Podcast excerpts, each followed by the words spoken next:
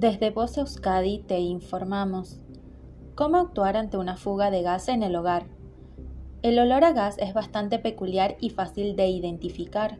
Si estás en casa y sientes olor a gas, así sea ligero, préstale atención, ya que un accidente generado por una fuga puede generar resultados realmente trágicos. Lo más importante ante una amenaza de fuga de gas u otra emergencia es saber controlarse y mantener la calma. Esta es la forma más eficaz de controlar una situación de emergencia, ya que podemos tener la mente clara para tomar buenas decisiones. Lo que debes hacer.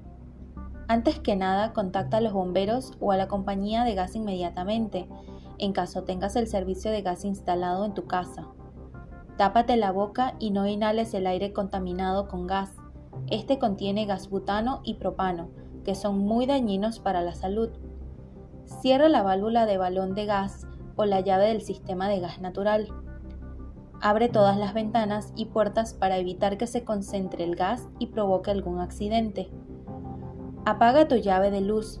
Esto lo tienes que hacer porque muchas veces la misma energía puede provocar chispas y con la combinación del gas se puede generar un incendio, sobre todo si vives en un departamento ya que los espacios son más reducidos y la acumulación de gas es muchísimo más fácil y peligrosa. Fin de la información. Voz Euskadi, entidad colaboradora del Departamento de Seguridad del Gobierno Vasco.